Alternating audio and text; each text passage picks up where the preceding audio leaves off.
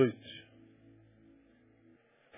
Mateus, capítulo 18. Vamos falar de perdão hoje?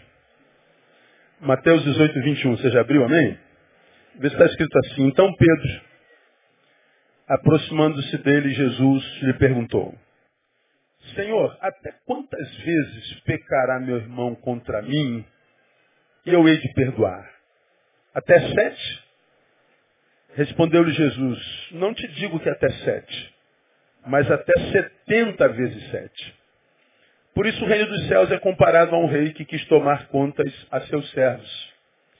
E tendo começado a tomá-las, foi-lhe apresentado a um que lhe devia dez mil talentos. Mas não tendo ele com o que pagar, ordenou seu senhor que fossem vendidos ele, sua mulher, seus filhos e tudo que tinha e que se pagasse a dívida. Então aquele servo, prostrando-se, o reverenciava, dizendo, Senhor, tem paciência comigo, que tudo te pagarei. O senhor daquele servo, pois, movido de compaixão, soltou e perdoou-lhe a dívida.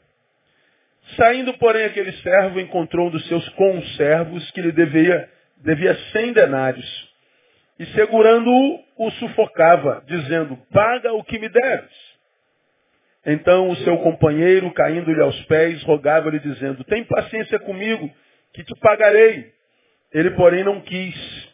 Antes foi encerrá-lo na prisão até que pagasse a dívida. Vendo, pois, os seus conservos o que acontecera, contristaram-se grandemente e foram revelar tudo isso ao seu senhor. Então o seu senhor, chamando-o à sua presença, disse-lhe, servo malvado, perdoei-te toda aquela dívida porque me suplicaste. Não devias tu também ter compaixão do teu companheiro, assim como eu tive compaixão de ti? E indignado, o seu senhor o entregou aos verdugos, até que pagasse tudo o que lhe devia. Assim vos fará meu Pai Celestial, se de coração não perdoardes cada um a seu irmão. Vamos ler juntos a última, o último versículo, vamos lá? Assim vos fará meu Pai Celestial, se de coração não perdoardes cada um a seu irmão. Já imaginou, irmão? No céu vai ter muita gente ou pouca gente? Bom, não interessa. O que interessa a gente é se nós estaremos lá, né, irmão? Agora, é, sendo isso uma verdade, o perdão que Deus me dá está vinculado ao perdão que eu dou aos meus algozes. O perdão que Deus me dá está subordinado ao perdão que eu dou aos meus algozes. Ou seja, o perdão de Deus é a posteriori, o meu a priori. E ele diz, Neil, você terá de mim a proporção do que você dá a outrem. O que você faz ao teu irmão será semeadura no meu terreno. Você colherá de mim o que plantou em alguém. Acabou. Essa palavra faz, faz a gente tremer, né? Porque a gente vê tanto ódio no coração das pessoas, a gente vê tanta gente reivindicando seus direitos. Hoje de manhã eu preguei um sermão em 1 Coríntios capítulo 13. Ontem foi o Dia Internacional da Síndrome de Down, em comemoração à Síndrome de Down, e em abril, dia 2, se eu não me engano, é o Dia Internacional em comemoração ao autismo.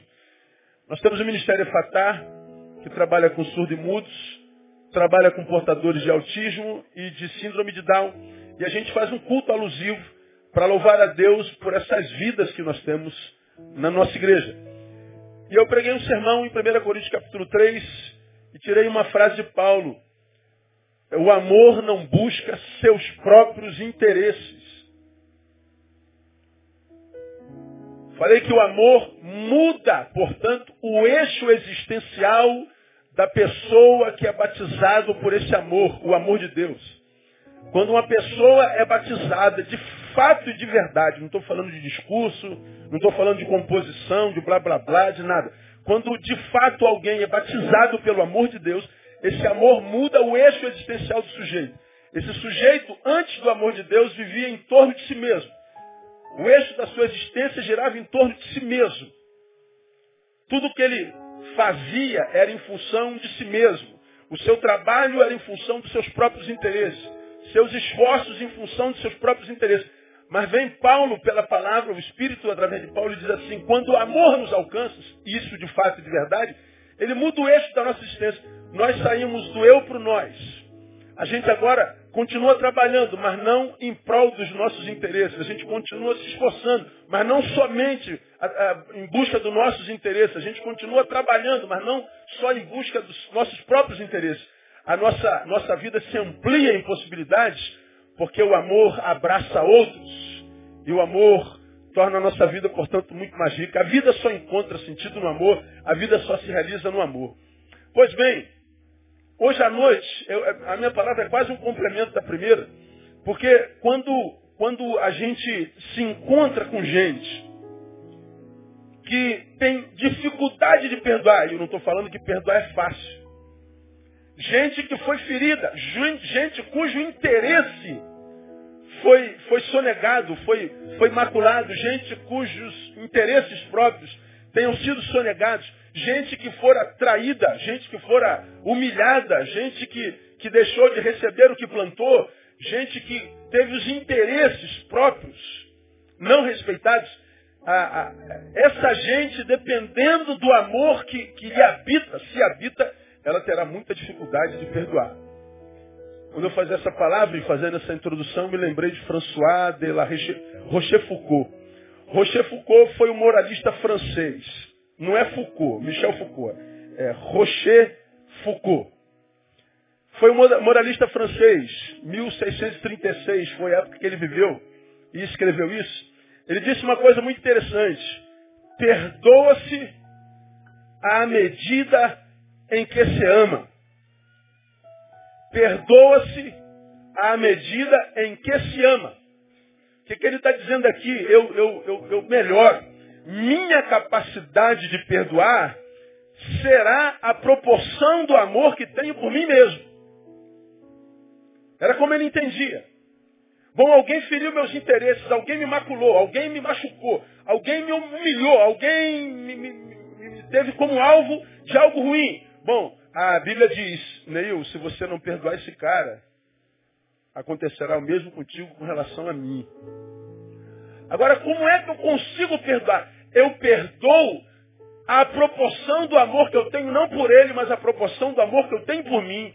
Eu não perdoo por causa dele, eu perdoo por causa de mim, da minha relação com Deus. Eu perdoo porque a minha incapacidade de perdoar a ele blinda os céus sobre mim.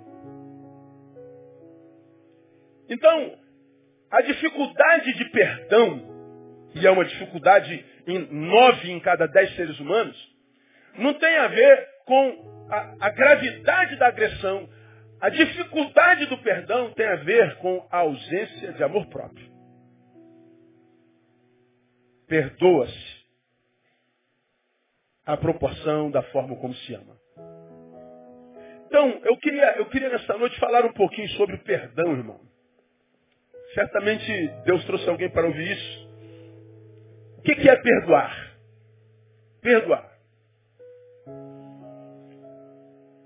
Perdoar é uma palavra que, que foi tirada lá do grego, carizomai. Perdão, carizomai. E o que é interessante em carizomai é que carizomai vem da mesma raiz da palavra graça, que é caris. Perdão vem da graça. Caris, carizomai. A mesma raiz. O perdão é filho da graça. O que, que significa carizomai literalmente? Ser gracioso com. Carizomai vem de carisma ou de caris. O perdão é filho da graça. E o que, é graça? Você aprendeu desde garoto na escola bíblica dominical. Graça é favor e merecido. O que é favor e merecido? Olha, você não merece isso, mas eu te dou do mesmo jeito que, que é carizomai? O que, que é perdão? Perdão é o filho da graça. O que é graça? Favor imerecido. Carizomai, que é oriundo da graça, é, é, é usar de graça, mesmo que ele não mereça tal graça. Perdoar, o que, que é? Usar da mesma graça que Deus usou para conosco. Quantos têm aqui, de fato e de verdade, consciência do perdão de Deus por causa do sacrifício de Jesus na cruz do Calvário? Diga, eu tenho certeza do meu perdão, pastor. Diga, glória a Deus. É por causa desse perdão que nós estamos vivos. Se não fosse essa misericórdia do Senhor, nós já teríamos sido consumidos. Estamos de pé, respirando por causa da graça. Por causa do perdão de Deus. E o que que a, a, a palavra, o que que Jesus exige de nós? Que nós usemos da mesma graça com aquele que nos ofendeu, da mesma forma como nós fomos alcançados pela graça de Deus sobre a nossa vida. O resumo do resumo é perdoar, é libertarmos-nos do fruto do mal que fizeram a nós. Perdoar é me libertar do fruto do mal que fizeram a mim. Ou seja, João me traiu pelas costas, me denigriu, foi ingrato. Ora, eu esperava que ele dissesse pelo menos obrigado, mas ele virou as costas e me humilhou, me abandonou. Ora, ele foi embora, a pessoa eu já perdi. Só que essa pessoa vai embora e deixa um fruto maldito em mim, o ódio. Ele deixa um fruto maldito em mim, a raiva, a ira, a mágoa o rancor. Ele vai embora. Mas o fruto do feito permanece em mim. O que é perdoar? Me livrar desse fruto maldito que o mal que ele fez a mim deixou no meu peito. É liberá-lo do que ele merece. Porque o que ele fez gerou em mim um fruto maldito. E esse fruto maldito, se não for liberado, faz com que o céu seja blindado sobre mim. Perdoar é libertarmos-nos do fruto do mal que fizeram a nós. Agora vamos evoluir um pouquinho. Por que, que é tão difícil? Perdoar não é fácil, né, cara? Toda vez que a gente fala de perdão, rapaz, a gente alcança muito coração. Vou profetizar, quer ver? Toda, todo sermão que eu prego aqui, no dia seguinte tem 100, 150 e-mails relativo ao que eu preguei. Pessoas abrindo o coração, pessoas é, louvando a Deus pela palavra, pessoas aborrecidas com a palavra, discordaram com a palavra. Tem 100, 150 e-mails. Hoje eu estou pregando sobre perdão. Amanhã vai ter 300 e-mails. É o dobro. É sempre assim. Falar sobre perdão é tocar no, no, no nervo num lugar nevrálgico. Tocar, falar em perdão já, já mexe com as entranhas de nove em cada dez seres humanos. Falar de, de mágoa e amargura. Falar que eu tenho que perdoar aquele desgraçado é quase uma ofensa para muita gente. Falar em perdão é trazer à memória a dor, é trazer à memória a ofensa, é trazer à memória a humilhação. Aquilo que você está querendo esquecer, eu não quero mais pensar sobre isso, eu não quero falar disso. Vamos mudar, o rumo dessa prova, prosa. Aí aparece alguém falando de perdão, você é remetido na, no tempo, lá no momento da humilhação, pior momento da tua história. E além de ter sido vítima lá, aí chega alguém, esse tal de Jesus de Nazaré, e diz assim, ó, você tem que perdoar que desgraçado. Aí em mim, em você e nós, aparece o que está inerente em nós, o nosso senso de justiça, que mais está para o nosso senso de vingança. A gente olha para o pro, pro, pro meliante e diz assim, ele não merece o meu perdão. É, mas a gente não perdoa porque ele merece. A gente perdoa porque a gente merece. O meu perdão está associado ao amor que eu tenho não por ele, mas está associado ao amor que eu tenho por mim mesmo. Essa palavra é tremenda, irmão. Deus está amando você nessa noite, Ele não está te disciplinando, não. Toma posse dessa palavra em nome de Jesus. Ele talvez esteja percebendo que alguns de vocês estão se amando pouco. Por isso, por birra, não perdoam e acham que tem direito a fazê-lo. Tem. Mas a única vítima é você mesmo. Por que, que é difícil perdoar? É fácil de entender. Primeiro, porque se alguém precisa de perdão, é porque ele errou conosco. Então, se ele precisa de perdão, significa dizer que ele não merece. Por que, que perdoar é difícil? Porque ele não merece o meu perdão. É fácil dar a quem merece aquilo que ele merece. É recompensa. Agora, dar algo precioso a alguém que não merece, isso é difícil. Agora, por que, que é necessário? Porque sonegar o imerecido é sonegar graça. É viver o oposto da graça, porque graça é favor imerecido. Então não é questão de mérito ou demérito. É questão de vida ou morte. Não do, do, do algoz, mas daquele que foi vítima no passado. É difícil, é difícil. Por quê? Porque ele não merece. É o oposto da graça, merecimento. O outro não tem. Para que nós liberemos sobre ele perdão logo. O perdoar ou não é mais uma questão de ego do que qualquer outra coisa. Neil, perdoa esse camarada, Neil. Ele não merece. E quando Deus te perdoou, você merecia? Por que, que você foi perdoado, Neil? Fui perdoado por causa do sacrifício de Jesus. E se Jesus não sacrificasse na cruz do Calvário, onde é que você estava, Neil? Eu não estava. Então você não está vivo por causa da graça, Neil? Tá. E o que é graça, Neil? Um favor que eu recebo sem merecer. Pois bem, Neil, você não está dizendo que ele não merece? Isso. Faça com ele o mesmo que eu fiz contigo. Aí o ego aparece. Ah, não. Não, não, não, não. Olha o ego, isso é ego. Não tem a ver com merecimento. Por que não há merecimento? É que existe graça. E que bom que existe graça. Então, quando você diz assim, pastor, é, é, é difícil demais perdoar. É difícil, porque não há merecimento lá. Mas o problema não é a ausência de merecimento dele, é o ego que é grande demais. Se Jesus diz que nós devemos perdoar, e perdoar é dar sem que mereça, ele está dizendo, portanto, o perdão não é uma ação da vontade. É uma questão de obediência e de amor próprio. Por que, que grande parte dos que estão adoecendo adoecem? Por causa do ego que é grande demais. Tive bem pouco tempo atrás com uma pessoa que descobriu um câncer. E quando descobriu o câncer, o câncer já tinha tomado todo o seu interior, começou no pulmão. E o médico abriu, fechou e disse, olha, não tem o que fazer, mandou para casa. Uma pessoa com 26 anos de idade.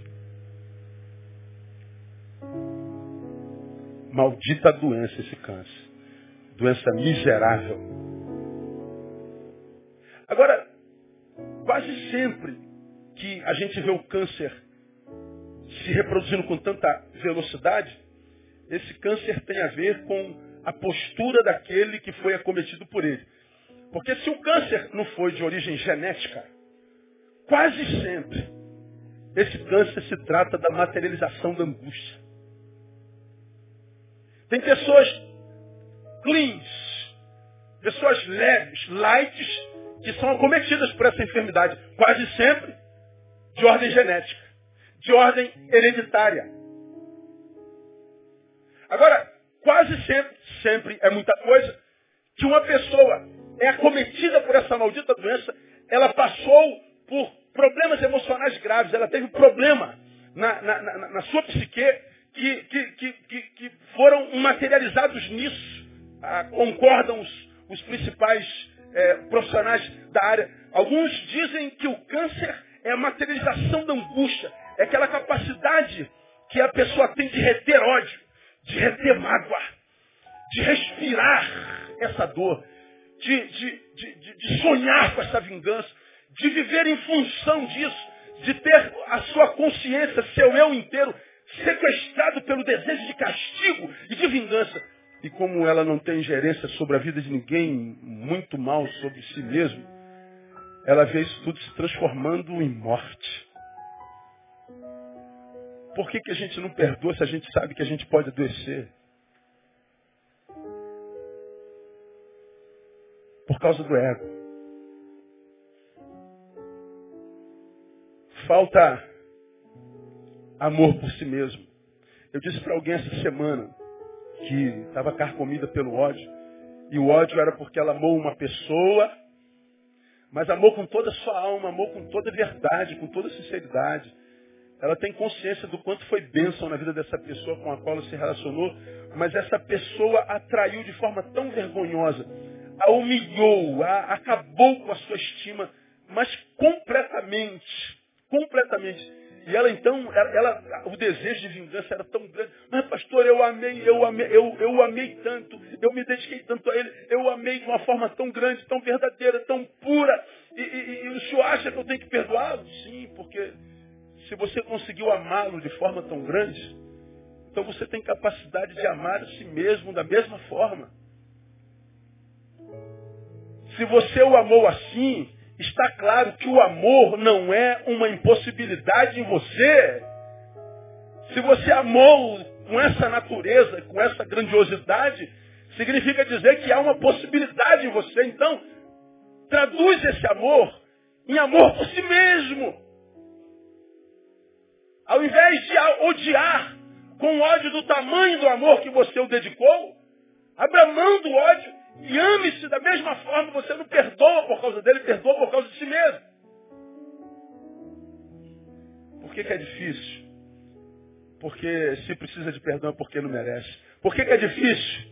Porque é abrir mão do direito para ficar no prejuízo. Pastor, você acha que eu não tenho direito de fazer com ele o mesmo que ele me fez. Eu acho que você tem todo o direito. Ele te deu um murro na cara, vai lá e dá outro na cara dele. Tem direito. Ele deu um tiro no teu braço, vai lá e dá nos dois braços dele. Ele enfiou um dedo no teu olho, enfia nos dois olhos dele. Você tem todo direito.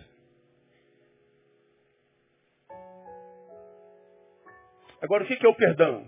Abrir mão do direito. Um dos nossos direitos é abrir mão do direito que a gente tem. Abrir mão do direito de ficar no prejuízo é o que dificulta o perdão. Você se lembra disso aqui, né? Perdão, se a gente traz para português, perdão é aumentativo de quê? Perda. Perdão é uma perda grande. A gente não gosta de perder nem o zerinho um, irmão. Zero e um, perder. Fica, fica irado. Como eu já preguei aqui, o cara que produziu o importante a competir, chegou em segundo lugar. Por isso que ele produziu essa frase. Porque, no fundo, o importante é ganhar.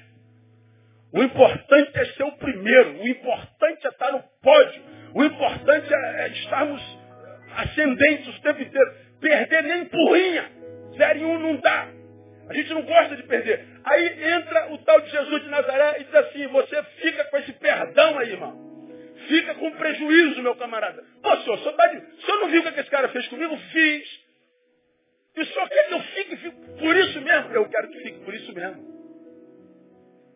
E o ego?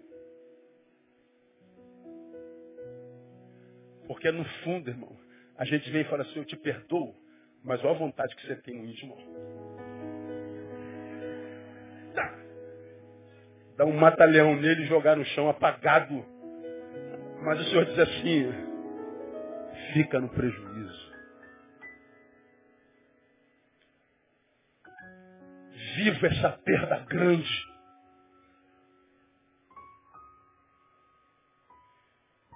O nosso problema é que a gente não sabe perder. A questão, portanto, não é se ele merece ou não. A questão é, saberei eu conviver com tamanho prejuízo? Saberei eu viver com essa perda? Porque se ele merece ou não, já sei, ele não merece. Perdão é ficar no prejuízo. Saberei eu viver sem isso? É isso que a gente tem que saber. Porque a nossa vida continuará ou não a proporção da nossa capacidade de perdoar. Ou seja, o problema sou eu, não é mais o agressor. O que ele fez comigo já está feito, já está selado, já faz parte do passado. O problema agora sou eu. O problema é a minha capacidade ou incapacidade de lidar com o que ele fez no passado. O que ele fez acabou, já está feito, virou história. E o que, que eu estou fazendo com o que ele fez comigo? Aí você se lembra de Jean Paul Sartre, né? Não é o que fizeram conosco, mas o que nós fizemos com o que fizeram conosco. Pastor, eu estou uh, com câncer porque ele me traiu. Não, você está com câncer porque você não perdoou. Eu perdi a minha família, meu trabalho, porque ele. Não, você não perdeu a família, trabalho, tua vida não se desconfigurou, sua vida não se destruiu, se deformou toda por causa dele. Foi por causa da forma como você eh, lidou com o que ele fez contigo. O problema não foi mais o que ele te fez no passado, foi como você é, geriu ou gestou o que ele fez contigo. Não é o que fazem conosco, é o que nós fazemos com o que fazem conosco. Portanto, a, abrir mão do direito para ficar no prejuízo é complicado. Por isso que é difícil. Por que, que é difícil? Porque fazemos de nós mesmos uma análise muito superestimada. Nós nos achamos bom demais. A gente se acha muito bonzinhos. Ah, nós nos achamos muito melhores do que o que de fato somos. Quase todos nós somos assim. Direitos para mim, justiça para o outro. Direito para mim, justiça para o outro. A maioria de nós quer punição severa para um pecado que o sujeito cometeu contra nós, que nós já cometemos contra alguém. A maioria das pessoas que carregam ódio no peito estão doentes. A vida ficou cinzenta. Ficaram ranzinhos, amargas. Gente difícil de se relacionar. Estraga prazeres. Olha a vida com uma vontade. Porque se acham injustiçadas pelo sistema, pelo João e pela Maria. Eles são vítimas desse sistema iníquo. Se você analisa a vida dele, você pode ter certeza ele já cometeu o mesmo pecado contra alguém. E a vida não lhe puniu na mesma proporção que ele deseja a punição de terceiro. Eu me lembro como se fosse hoje. Alguém me liga e diz assim, pastor, eu preciso, pelo amor de Deus, que o senhor atenda uma pessoa para mim, porque o casamento está acabando, um casamento de 36 anos, um casamento lindo, uma família linda, e uma família maravilhosa. Aí foi falando da família que era, e eu falei, minha irmã, eu estou sem horário, pelo amor de Deus. Aí eu, eu atendi um cara aqui, ó, onze e meia da noite. Era o último horário. Eu falei, manda ele, mora lá na Barra. Não, na Barra não. Na Barra é outro. Ele mora aí no Rio de Janeiro. É. Aí eu atendo, eu atendo o camarada. O camarada chega e o que, que aconteceu? A mulher dele, ele pegou no WhatsApp aqueles, aqueles papos. Que todo mundo sabe. Né? É, aqueles encantamentos. Você é linda, minha princesa. Seu valor, muita sede das gazelas e tal. Aí a pessoa vai se tornando, ah, pô, meu marido me diz isso há 200 anos. Caramba, ainda tem valor. Caramba, eu ainda conquisto alguém. Será que eu sou capaz de conquistar alguém? É, depois de 35, a gente tem essa dúvida. Aí, a, a, uma, um, uma, uma conquista faz bem para o ego para caramba. E aí ele, ele por acaso pegou o telefone e viu lá um papo que não era comum a uma mulher casada que tinha um casamento legal. Ele ficou louco. Louco, louco, louco.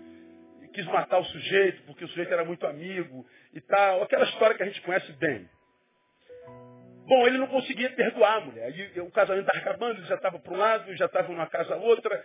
Mas uma família linda, os filhos lindos, a família balizada, estruturada, 36 anos de casamento, bem vivido.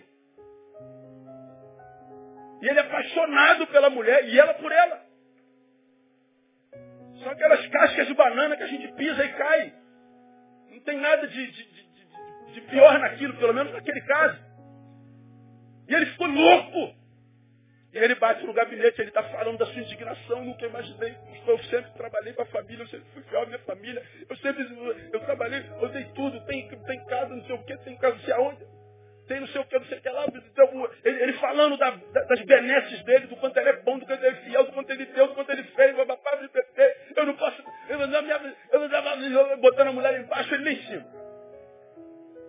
estou vindo ele amargurado. Eu não perdoo o gravador. Estou ouvindo ele falar. Ele já tinha passado pela mão de um monte de gente. Eu perguntei assim, tu já traiu tua mulher? Silêncio. Falei, demorou a responder. Pensou para responder? Por que, que você está demorando a responder? Silêncio. Aí vem a frase. Pô, nós somos homens, né, pastor? Eu falei, isso quer dizer que a resposta é sim? É, sim. Aí eu falei para ele, você quer matar sua mulher porque você descobriu que ela é igual a você?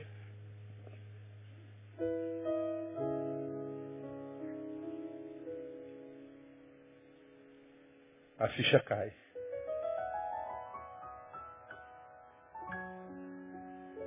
Você está aqui há 40 minutos na minha frente falando o quanto você é bom e quanto ela é ruim. E a tua indignação porque você descobriu que ela é igual a você. E você quer matá-la por causa de um crime que você já cometeu e que não foi punido pelo qual. O nosso problema é que nós fazemos de nós mesmos uma análise muito superestimada. Por isso que nós temos esse desejo de justiça com relação ao que fizeram conosco. Mas a gente não pede a mesma justiça quando o pecado quem cometeu fomos nós. É como os, os, os bobões que estão aí chateados com Deus, Deus existe, eu estou babado com Deus, Deus existe. Pô, cara, para de falar isso para mim, isso é para mim. Fala com outro aí, comigo não cola não, cara. Por quê? Porque Deus, se Deus existisse, não teria é, permitido que isso acontecesse. O que aconteceu? Aconteceu uma desgraça. Desgraça acontece na vida de todo mundo. E todas as graças que aconteceram na tua vida, você disse obrigado por cada uma delas? Você disse obrigado todas as vezes que a graça caiu sobre tua vida, que a bondade do Senhor caiu sobre tua vida? Não, né?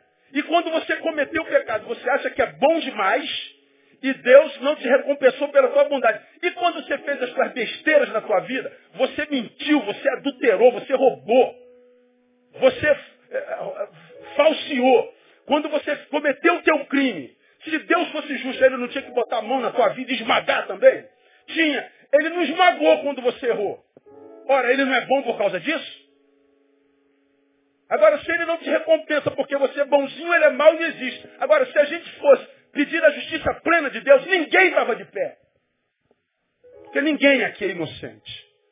Então vamos parar de hipocrisia, pô. Vamos respeitar a inteligência de Deus. Deus não existe porque a minha recompensa não veio. E o teu castigo? Veio quando você merecia? Também não. É graça. Mas a gente não diz que Deus é bom porque Ele não nos deu o castigo que a gente merecia. Por que, que é difícil perdoar? Porque fazemos de nós mesmos uma análise muito, muito superestimada. Demais. Quantas vezes erramos e não fomos punidos também? Por isso que é difícil perdoar. Vamos evoluir. Agora me deixa mostrar para vocês por que, que nós precisamos liberar perdão. Ah, algumas razões. Primeiro, nós precisamos perdoar, você precisa perdoar, eu preciso perdoar. Porque não fazê-lo é alimentar o devorador. Aquele que João diz que veio para matar, roubar e destruir.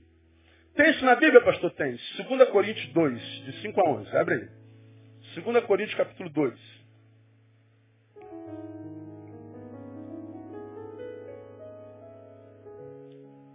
Olha o que, que diz lá. Ora, se alguém tem causado tristeza, não me tem contristado a mim, mas em parte, para não ser por demais severo, a todos vós. Basta esse tal, esta repreensão feita pela maioria. De maneira que, pelo contrário, deveis antes perdoar-lhe e consolá-lo, para que ele não seja devorado por excessiva tristeza. Pelo que vos rogo que confirmeis para com ele o vosso amor. É, pois, para isso também que escrevi, para, por esta prova, saber se sois obedientes em tudo. E a quem perdoardes alguma coisa, também eu. Pois o que eu também perdoei, se é que alguma coisa tenho perdoado por causa de vós, o fiz na presença de Cristo. Ele diz para quê? Para que Satanás não leve o quê? Vantagem sobre nós. Porque não ignoramos as suas maquinações. Olha o que, que Paulo está dizendo. Alguém cometeu um delito no meio de vós? Ao invés de massacrarem, de excluírem, de, de, de exporem a sua vergonha, abracem-no, perdoem-no. Renovem para com eles, com ele o vosso amor. Mostrem para ele que vocês não o amam pelo que ele produz, mas pelo que ele é. Mostre para ele que ele, enquanto gente, é maior do que o pecado que comete. Nós não valorizamos pelos seus acertos, mas por causa do seu valor intrínseco, porque ele é ser humano. Eu escrevi para que, que, que, eu saiba se vocês estão vivendo o evangelho mesmo ou não. Perdoe esse tal. E por que, que você tem que perdoar? Para que Satanás não leve vantagem sobre vocês. O que, que ele está dizendo, irmão? Que quando a gente não perdoa, a gente produz uma matéria-prima no peito que alimenta o diabo. Quando a gente não perdoa, a gente produz uma matéria-prima no coração que alimenta o devorador. Nós alimentamos o que vai nos destruir. Nós fortalecemos aquele contra quem e contra o qual a gente luta. A gente fortalece, nós damos alimento, nós fortalecemos o devorador. Quando eu não perdoo, não só resolvo o problema, como alimento aquele que vem me matar, roubar e destruir. Então odiar, como diz Rocher Foucault, é ausência de amor próprio.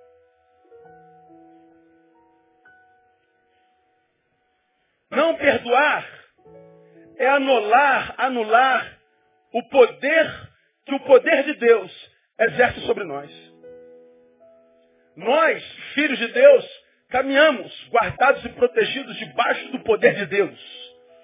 Quando nós não perdoamos, nós anulamos o poder que o poder de Deus exerce sobre nós. Nós desligamos o botão do seu poder. Ninguém pode me separar do amor de Deus, a não ser eu mesmo. É o que Paulo diz. Nem a morte, nem a vida, nem o porvir, nem o presente, nem o passado, nem criatura no céu, na terra, debaixo da terra, nada nem ninguém, coisa alguma nos pode separar do amor de Deus que está em Cristo Jesus, do poder de Deus que está em Cristo Jesus, a não ser eu mesmo.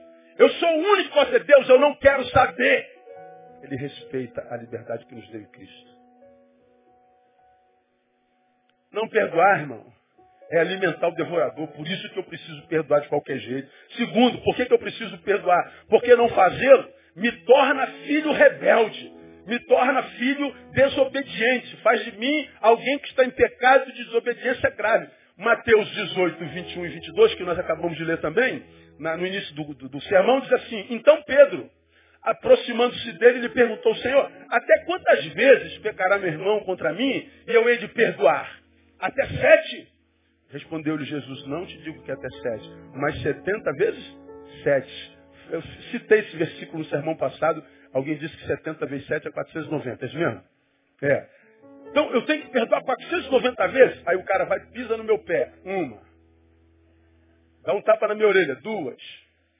Fura o meu olho esquerdo, três. Canta minha mulher, quatro. Até chegar a 490 ele já me matou mil vezes. Ora, Jesus não está falando a respeito de uma questão de, de número. Quando Jesus diz 70 vezes 7, ele fala da necessidade de se permitir invadir por um espírito livre de beligerância. Perdoe quantas vezes for necessário. Se permita invadir pelo Espírito de Deus que é livre de beligerância, de desejo de vingança, de guerra. A justiça pertence ao Senhor. É o Senhor quem diz, minha é a vingança. Quando a gente se vinga, a gente se vinga, a gente rouba uma prerrogativa divina. E por que, que a gente não pode se vingar? Porque o nosso senso de justiça é adoecido pelo pecado.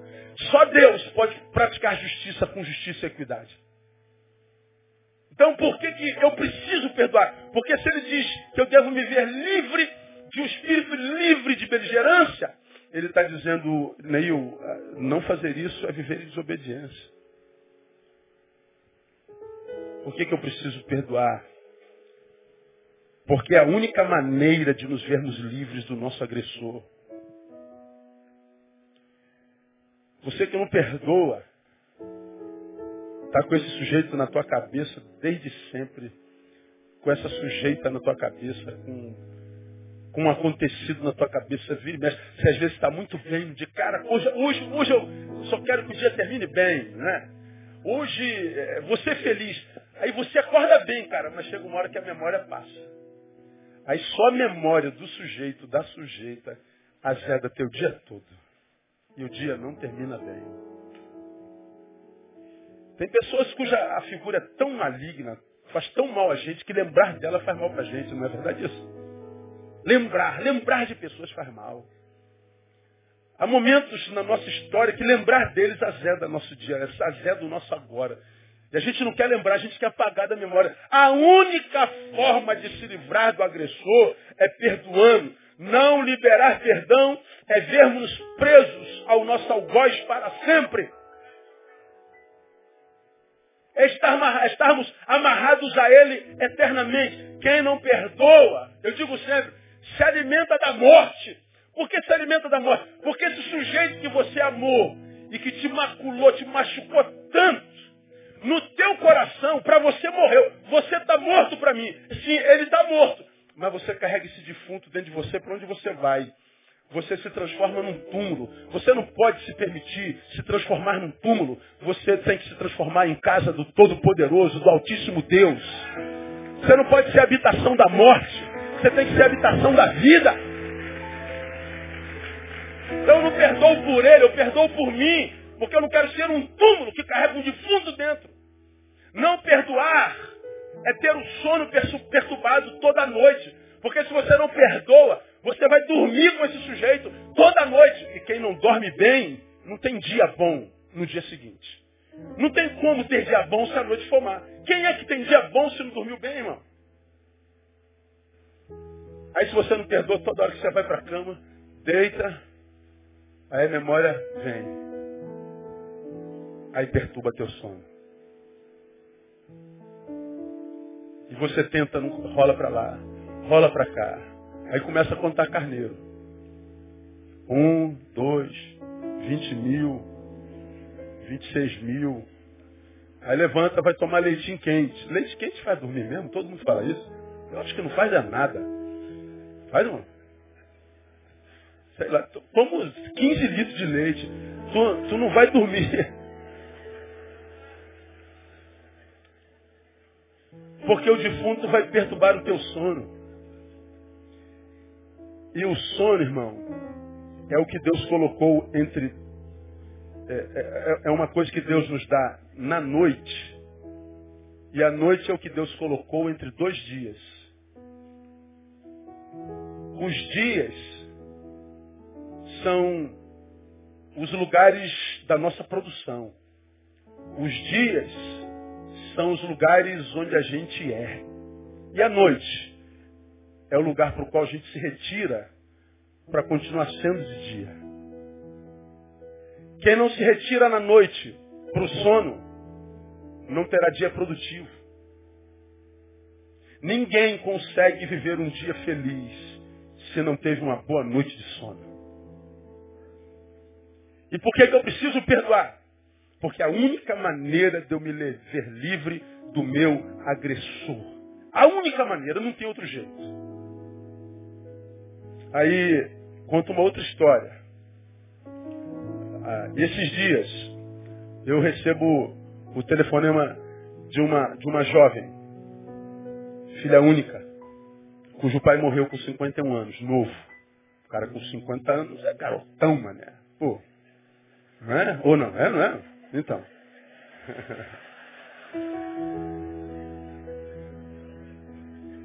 Cinquenta e um anos morre. Não tinha doença alguma. Não tinha problema nenhum. Passou mal. Na sexta-feira à noite, morreu na mesma noite. Causa morte não detectada. 51 anos. Qual o problema?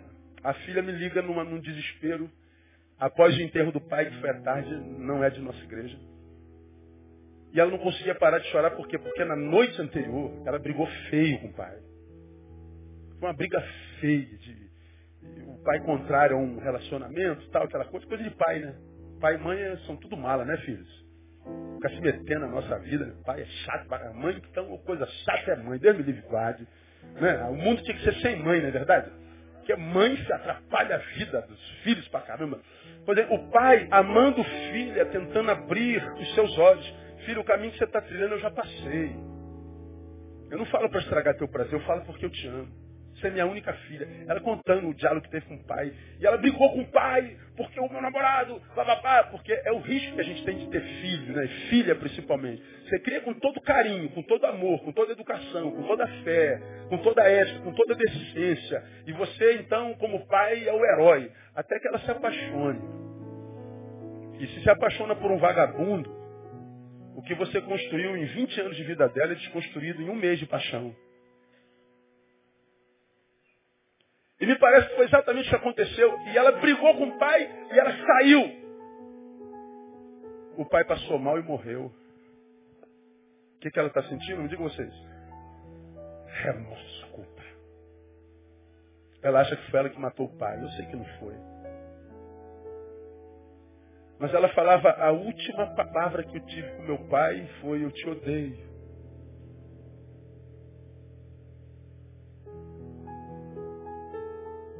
Foi no momento de, de raiva, foi naquele momento irracional, instituído de reflexão, onde as emoções afloraram e sobrepujaram a razão, e aí vomitou, mas não estava no coração, mas ela não se perdoa. E agora a culpa carcome, a culpa devora. Eu fiquei com ela uns 30 minutos no telefone eu atendo essa semana, ela não está se suportando, eu tentei amenizar a sua dor. Não, fique, fique tranquilo, eu sou pai, eu tenho quase a idade do seu pai.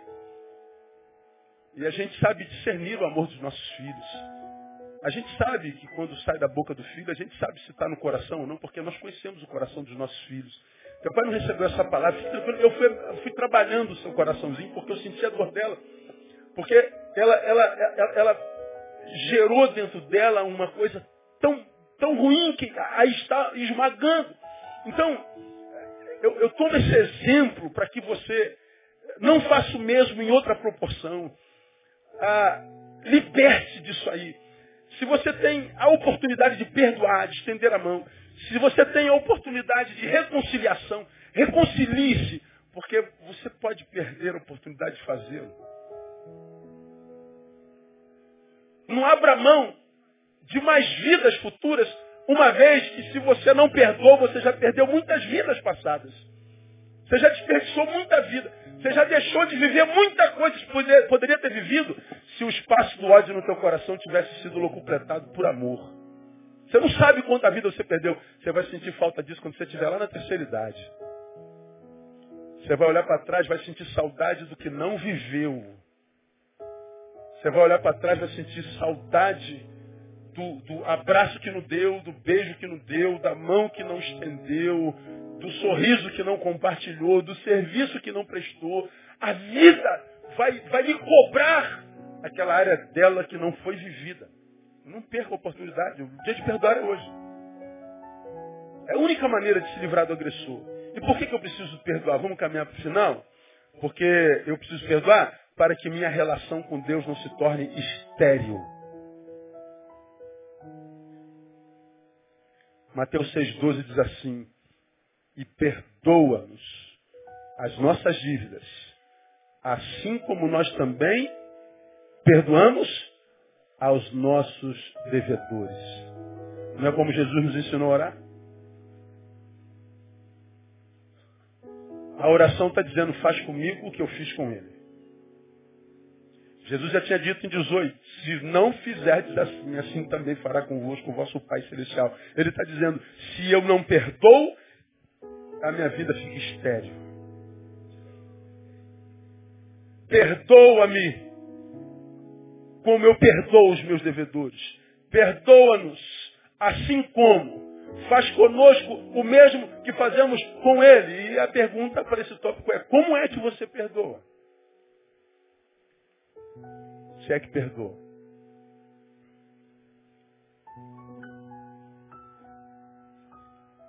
Preciso perdoar porque senão minha relação com Deus se torna estéreo. Aí vamos terminar.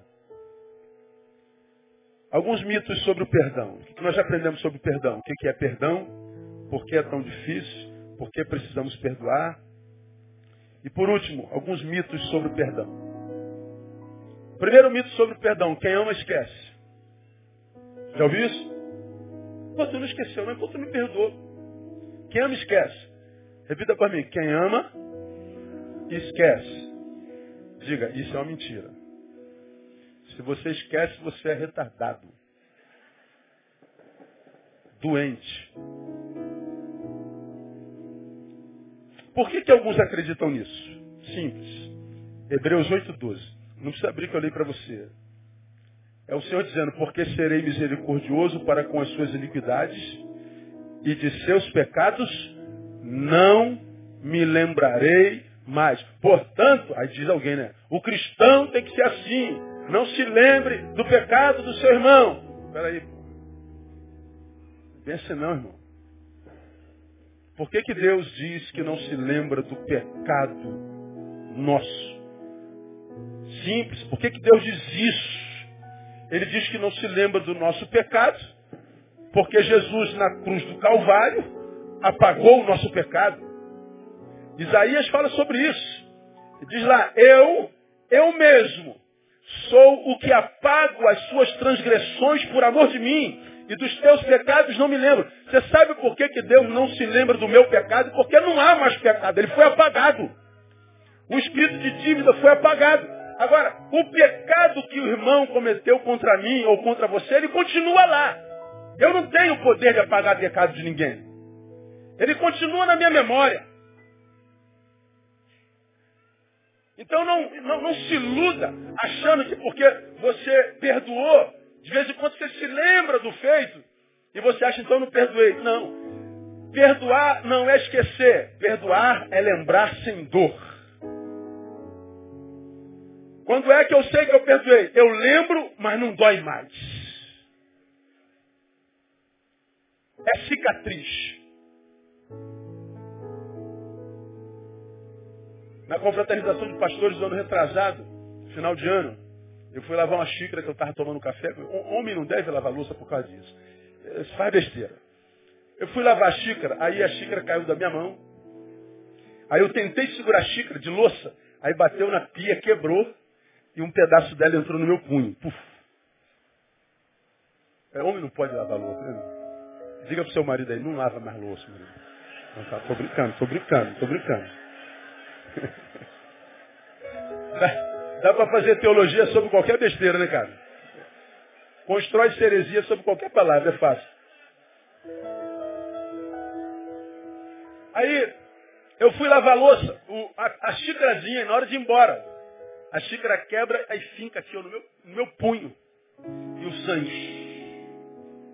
A minha sorte, que a Alcineia, esposa do pastor Josimar, enfermeira, estava do meu lado. Ela pegou um pano de prato, amarrou logo, e aquela sanguinarada toda, eu falei, vou morrer. E sangue aberta. E, e, e, o, o negócio ficou dentro, não podia tirar, porque podia ter furado a artéria, aquela coisa toda. Aí eu fui para o hospital, aí carrego os pontos aqui. Eu tenho mais ponto no corpo do que pelo. Ah, aí eu tenho uma cicatriz aqui, ó. A minha mão continua mesmo, meu braço mesmo, tenho pele sobre tudo. Hoje é só cicatriz. Toda vez que eu olho para essa cicatriz, eu me lembro do pedaço de xícara fincado na minha, no meu punho. E quando eu me lembro do pedaço de xícara, eu me reporto para aquele lugar, eu lembro da dor que eu senti.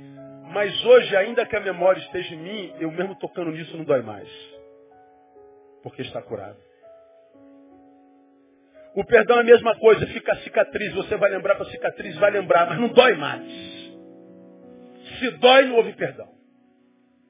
Então, quando você perdoar alguém, passou, não dói mais, é lembrança. E alguém falar, então você não, você não me perdoou. Perdoou sim, fica tranquilo. Dói? Não, então está liberado. Isso é mito. Um outro mito sobre o perdão. São três. Esse é o segundo e eu acabo no terceiro. O segundo mito.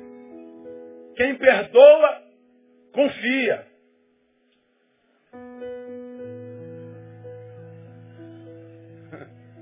Mito. Eu posso lhe perdoar. Veja. Te liberar do juízo passado. Mas nem por isso preciso fazer com o algoz planejamento futuro. Ó João, tá liberado, filho. que você me fez lá no passado. Tá tranquilo, Deus te abençoe. Siga em paz, que o Senhor seja contigo. Então vamos continuar, né? Eu não, não. Segue por lá, eu sigo por cá. Então você não me perdoou, perdoei. Eu só não quero caminhar mais contigo. É um direito seu. Agora, a gente machuca as pessoas, a gente fere as pessoas, a gente trai as pessoas e quer que depois da traição o relacionamento volte a ser a mesma coisa. Não volta. Você pode perdoar e continuar junto o resto da sua vida. Mas vocês vão ter que reaprender a se relacionar. É um outro relacionamento. O mesmo relacionamento desenvolvido de uma forma diferente. De uma nova forma a mesma coisa feita de forma diferente. Então você pode sim perdoar e voltar a confiar, pode, mas isso não é regra.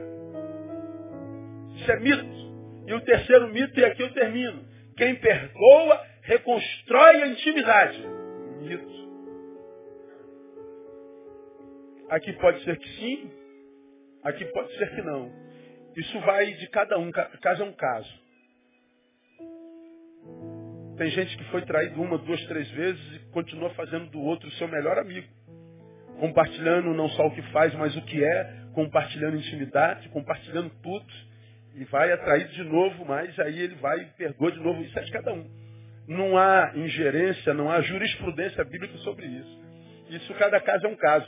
Agora, via de regra, quando a, a gente é maculado, a gente é traído, a gente é ferido, a gente é machucado, a gente sangra. Por mais sólido que volte a ser o lugar da ferida, nunca mais será a mesma. Eu tenho uma pele, só que essa pele nunca mais será pele sem cicatriz. Ela agora tem uma cicatriz. Antes do sangramento, ela era uma pele sem cicatriz, agora é uma pele com cicatriz. Se ela enriqueceu ou empobreceu, depende dos óculos de cada um. Mas ela nunca mais será a mesma. Então, meu irmão, eu, eu não sei com quem o Senhor está falando e no coração de quem Ele está ministrando.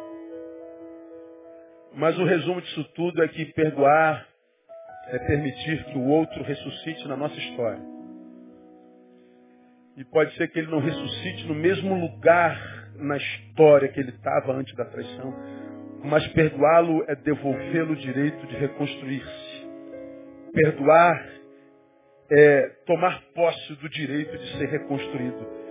Perdoar é produzir ressuscitações. Não há vida na vida de um ser humano que optou por não perdoar. Então eu diria para você com quem Deus está falando nessa noite, perdoa. Perdoa. Porque você sem perceber já perdeu muita vida na tua história. E faz como nós falamos, que a minha capacidade de perdoar será a proporção do amor que tenho por mim mesmo. Então ame-se. Já que você não consegue amá-lo mais, ame-se e liberte.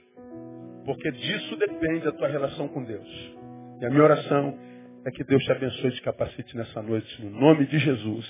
Que você saia daqui livre para viver a tua vida com a mudança. Vamos aplaudir o Senhor.